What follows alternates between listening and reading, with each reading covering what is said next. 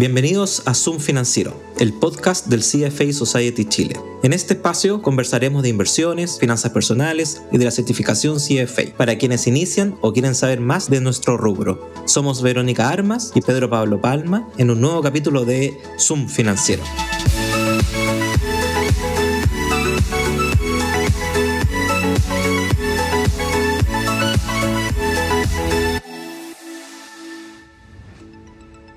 Hola a todos, ¿cómo están?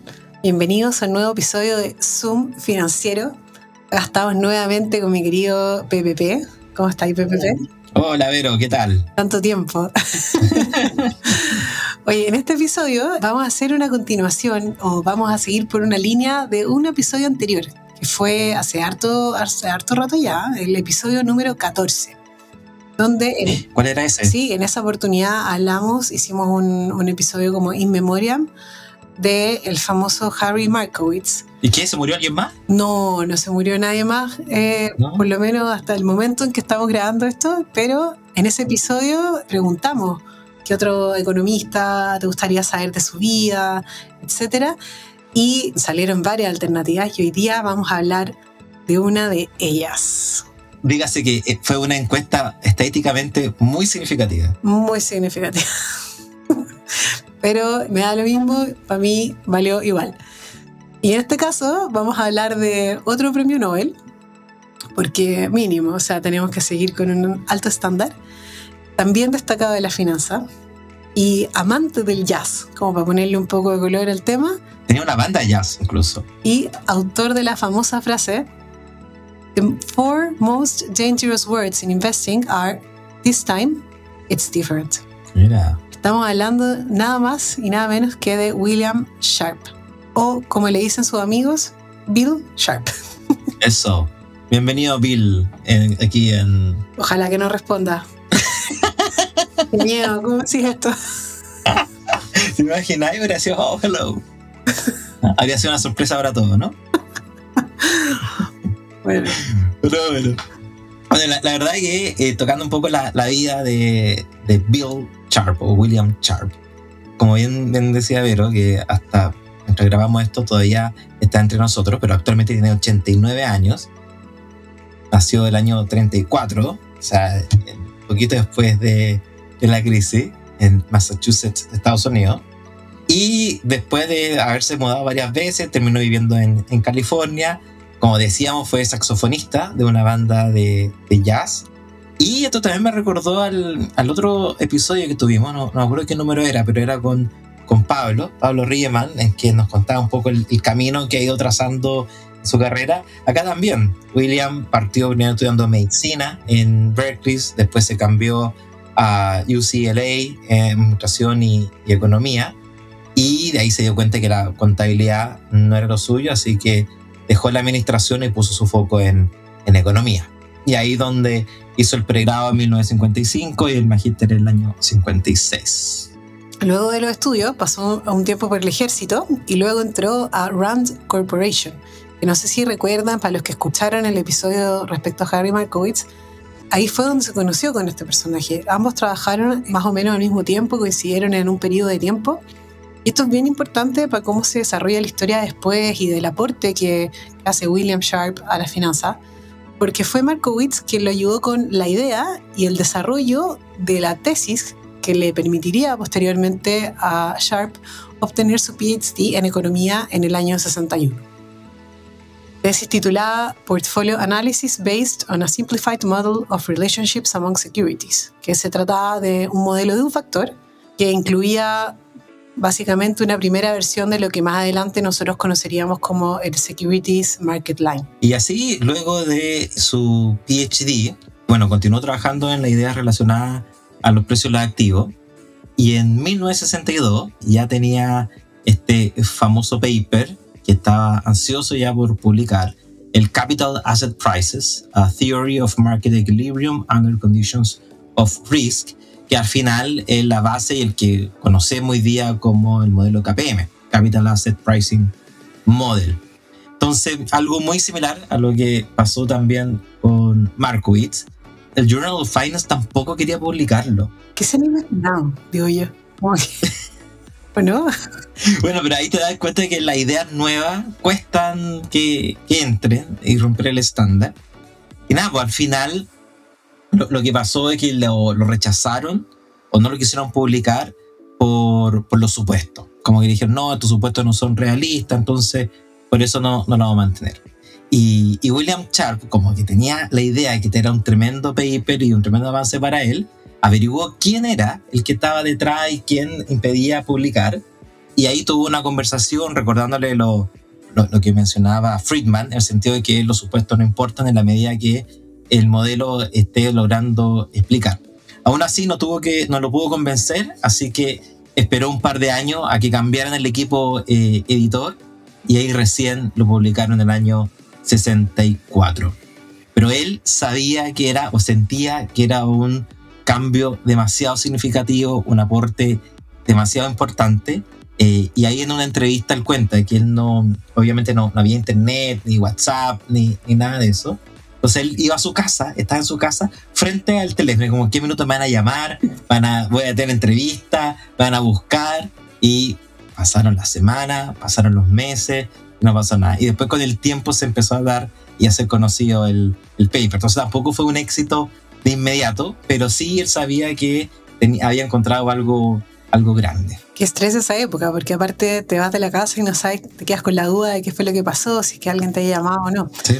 Y aparte, y yo creo que va a sumarle un poco quizás estrés a ese momento en particular, eh, si bien es cierto que este paper eh, concreta las bases de lo que hoy día conocemos como el KPM, también, quizá a modo de dato rosa, eh, hubo varios economistas que estaban haciendo investigaciones independientes, o sea, por su cuenta, independiente de lo que estaba haciendo Sharp, llegaron a las mismas conclusiones y prácticamente un modelo muy, muy parecido. De los más conocidos son Jack Traynor, John Lindner y Jan Moslin. Y de hecho se le atribuye un poco también este, este modelo bastante a Lindner si uno está buscando por internet haciendo research. Así que también fue un tema de timings el que la sigue la consigue, se demoró dos años en que lo publicaran entre que lo mandó la primera vez y espero que cambiara todo el equipo, pero finalmente fue el primero en publicar estos hallazgos y hoy día le atribuimos este modelo mayoritariamente a Sharp. Que, que de nuevo es un modelo que, o sea, lo que lo estudiamos alguna vez era como, como indiscutible, o sea, es como... Mm. Está y, es parte de, de los libros. Muy dogmático. Claro, pero no como es indiscutible. Y claro, en esa época no, no, era para nada. Pero ¿qué es el, el, modelo KPM o Capital Asset Pricing Model? Bueno, es un modelo que escribe la relación entre el riesgo sistemático y el retorno esperado de, de una inversión. O sea, una forma de, de explicar el retorno de, de, una acción considerando el riesgo de mercado. Y al final el, el retorno exigido para compensar ese nivel de riesgo, porque también él hace una, una comparación o una, un diferencial con respecto a la tasa libre de riesgo. Entonces, una forma de ir mostrando el riesgo que el valor del activo, generalmente acciones, versus el instrumento libre de riesgo. Bueno, y parte de por qué usar este modelo viene de pensar que solo puedo invertir bien si el precio de lo que estoy comprando vendiendo es el, el adecuado. Pero hasta el momento de publicar su investigación, los modelos de pricing estaban más bien reservados para microeconomistas que eran complejos, pero con esto, y yo creo que una de las principales ventajas también del modelo es que es muy simple, entonces se logró llegar a muchas más personas. Y así, y poniéndonos ñoños, la ecuación es, es claro, el retorno esperado tiene el mismo valor de la tasa libre de riesgo más un beta que mide la variabilidad que tiene el activo versus el valor de mercado, más el, el premio o el, el, el premio por riesgo que tiene el, el, fondo. Bueno, y de esta ecuación, que algo bien interesante es la introducción del concepto de beta, que para los que trabajamos en el mundo financiero en realidad es una palabra que se ocupa, diría que prácticamente todos los días, ¿no? Sí. Y bueno, este término de beta, como bien decía Pedro Pablo, marca un poco la relación o la sensibilidad que tiene un retorno de un activo ante los movimientos que está experimentando el mercado como un todo. Entonces, por ejemplo, si el beta es igual a 1, quiere decir que se va a mover igual que el mercado, ese tío. Si es mayor a 1, va a moverse más y si es menor a 1, menos. Entonces, por lo general, cuando uno ve unos portafolios más agresivos, como eh, un poco más jugados, los betas de los activos que están en esos portafolios son mayores a 1. Y al revés, los portafolios más conservadores o empresas más conservadoras tienen un, beta menor a uno. Por ejemplo, el típico ejemplo son empresas como que, que, están reguladas tipo utilities sanitarias, que de repente los ingresos de esas compañías son súper estables, entonces lo que pasa con el precio de la acción, como hemos hablado en otros episodios, refleja más la estabilidad de los flujos que lo que está pasando en el mercado, tienen una variabilidad o un beta menor que lo que presenta el mercado como un todo. Bueno, entonces el beta es súper importante para este modelo, porque este es el reflejo del riesgo sistemático del activo, que es este riesgo que no se puede diversificar y por el cual em, Sharp dice deberíamos tener un retorno, porque no importa lo que nosotros hagamos, no vamos a poder deshacernos de este riesgo, así que yo tengo que estar compensado en el precio del activo que estoy comprando para obtener un retorno adecuado, dado que tengo este nivel de riesgo. Y, se ha dicho también que, que, ha servido de inspiración para muchos otros otros modelos, pero entre ellos un término que, que igual se escucha harto que es Smart Beta, que donde relaciona el retorno con el premio en, con respecto a algún, algún factor, en generalmente value, momentum o, o volatilidad. Pero en entrevistas, Bill ha mencionado más de alguna vez que cuando escucha este término de Smart Beta se le revuelve el estómago. O sea, para él dice... Porque dice, beta es beta, no es ni inteligente ni tonto, o sea, no es smart o, dumb, es como, prefiere llamarlo factor tilts, porque al final, al decir smart beta, está dando a entender que hay como un beta más, más, tonto, y eso al final no es especialmente el que cree mercado eh, eficiente, o sea, si al final el mercado es una suma cero, y si bien hay evidencia que algunos factores pueden tener una racha de, de buen performance, esto no es consistente en el tiempo y, puede darse vuelta en, en, cualquier momento. Entonces él dice, no, la verdad es que esto más que Smart Beta, lo que fue es un Smart Marketing, lo que hay detrás de, eh, esto es Smart Beta. Pero igual eh, son algunas divergencias que, que ha tenido el, el estudio de, de él. Y, y, volviendo un poco a, a, lo que mencionábamos, del, esta referí del Journal of, Finance, que no lo quería publicar, era principalmente los supuestos, eh, donde había puesto el, el, acento. Así que, Vero, ¿cuáles son los supuestos que, que hay detrás de este modelo? Al final se pueden resumir en, en unos 5 o 6, yo creo. Uno, que el típico supuesto de todos los modelos, que los inversionistas son aversos al riesgo y que toman decisiones racionales. Acá incorpora que los inversionistas tengan el mismo plazo para evaluar la inversión, es decir, el mismo holding period para evaluar la inversión y que todos tienen también la misma información para poder hacerlo, que un poco hablar de que el mercado es, eficiente. También que hay capital ilimitado para pedir prestado a la tasa libre de riesgo o para prestar a esa tasa. Que las inversiones se pueden subdividir en unidades que sean necesarias, o sea, no, no tengo por qué entrar en acción una unitaria, puede ser 0,437 de la acción, por ejemplo, que no hay impuestos, ni inflación, ni costos de transacción, lo cual es un supuesto bien fuerte, es como... Heroico. Sí, porque en la realidad claramente esto no es así. Y por último, eh, que es evidente, dada la construcción de la fórmula, como la presentó recién Pedro Pablo, es que el riesgo y retorno tienen una relación lineal, que también es un, supuesto fuerte. Así que, eh, como pueden ver, en general hay supuestos que se pueden cumplir y otros que no. Se entiende quizá lo que pasó con el equipo editor de, dudar un poco al respecto. Eh, y en general, uno ve hacia adelante, como todo modelo, el KPM también tiene sus limitaciones teóricas, también tiene limitaciones prácticas.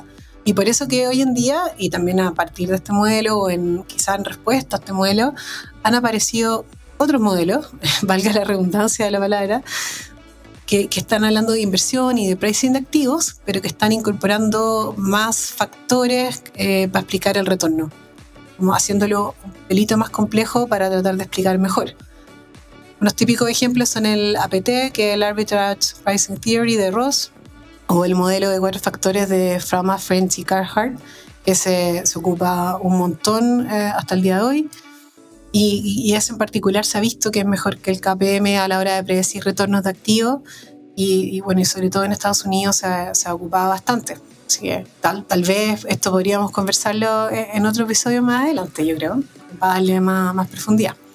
Pero algo se relaciona, si quieren saber un poquito más, con el episodio número 13, donde hablamos de un paper que ocupa estos factores y unos más para explicar alternativas de inversión en distintos escenarios económicos como periodos de inflación, deflación y hasta inflación. Y otra contribución bien, bien conocida de, de Sharp, que también todos pasamos por la universidad, el famoso ratio de Sharp. Ahora, él, no lo bautizó así, tampoco tan. El ego no, no lo tenía tan. Qué desilusión, como. Así que, claro, como, no sé, el, Vero Ratio o PPP Ratio. PPP Ratio suena bien. Como que en realidad es como para poder de compra. Ya tenéis un. ya tengo uno, es verdad. bueno, pero cuando él lo publicó, lo publicó en un paper llamado A Simplified Model for Portfolio Analysis, en donde llamó este ratio Reward to Variability Ratio, que al final es premio por variabilidad de, de ratio. O sea, lo que hace es el diferencial entre el retorno del portafolio menos la tasa libre de riesgo. Entonces, es una forma de medir el, el, premio por el riesgo, el mayor retorno producto de ese, de ese mayor riesgo, dividido por la eh, volatilidad o la desviación estándar que la que ocupa. Pero el final es el premio que tú tienes por cada unidad de riesgo que tú estás tomando. Entonces, en lo ideal es que tú vas teniendo mayor premio en la medida que eh, vas tomando un poco más, eh, más de riesgo y al final ahí vas comparando cierta alternativa. Y en general se suele medir mientras más alto el, el Sharp ratio es mejor que, que otro. Pero ahora él, incluso en, en alguna entrevista también él menciona como que por mí preferiría que se llamara Reward to Variability Ratio, como que es como muy pomposo que se llame como el ratio de, ¿Le da pudor que, que ocupen su nombre? Le da pudor como. Muy vulnerable. Claro. Pero, pero al final dice como, puta, ya, ya quedó como Sharp. Eh, incluso la señora me dijo que, o sea, comentaba que no es. ¿Me dijo? es que lo, lo, siento tan cercano, tan cercano que es como si me hubiera dicho a mí. Eh, la, la, señora eh, es artista, entonces no tiene nada que ver con finanzas, entonces ahí como que lo tiene que explicar. Eh, y un día viendo, ¿tú, tú, cachai esta serie, Billions? Claro, muy conocida, sí. William Sharp también la está, eh, también la ve. Esto es como cuando la reina eh, ve The Crown. Claro. reconoce que es su placer culpable. Ya, pero un día lo estaban viendo y en un episodio están. Yo, yo no lo he visto, así que. Eh, Oye, tampoco. O sea, no, no, no, me sé este capítulo, pero. O sea, que en un capítulo estaban como en la mesa eh, y estaban discutiendo y como el jefe hizo, no, es que el Sharp es muy bajo, tienes que hacerlo. Y la señora así como, oh, ves, tienes que aceptar este tu nombre, la cuestión, etc. Entonces dijo como, tienes que aceptar la fama y todo. Entonces dijo, bueno, como que ya me rendí, eh, aunque igual en mis conferencias y todo suelo decir reward to variability ratio, aunque también en más de algunas charlas me dicen como, el eh, profesor, ¿cuál es ese ratio? Y como, bueno, el, el de Sharp. Entonces, como eh, al final tiene que, eh, que, aceptarlo. Pero de nuevo, una manera simplificada eh, es como muestra el retorno ajustado por riesgo. Igual lo entiendo, o sea, si tú estás enseñando esto y decir, bueno, este es mi ratio, igual da un poco de vergüenza. por, muy excelente ratio que seas, como medio autorreferente. Es verdad. Pero, pero es verdad, la señora creo que tiene razón y, y debería own it, ya aceptarla. Demasiado famoso. Y, y si la señora siempre tiene la razón. Muy bien, muy bien. Una estrellita para pa PPP. para todas las señoras que están escuchando. bueno, y ya volviendo, bueno, poniéndonos un poco más serio, volviendo el tema. Bueno, efectivamente esta medida, eh, igual que como yo comentaba que el beta se ocupa todos los días, yo diría que el Sharp también si no todos los días, día por medio, sobre todo en ambientes de selección de fondos, porque efectivamente los ratios, así como los múltiplos de las acciones, son números muy amigables para comparar decisiones de inversión. Y, y eso te lleva como un, a, a, cuánto te da de retorno por unidad de riesgo. Entonces, ponerte todo de manera uniforme, la comparación con otras alternativas de inversión es súper práctico es súper fácil de calcular también, entonces yo creo que de ahí viene el atractivo de, usar este, este ratio.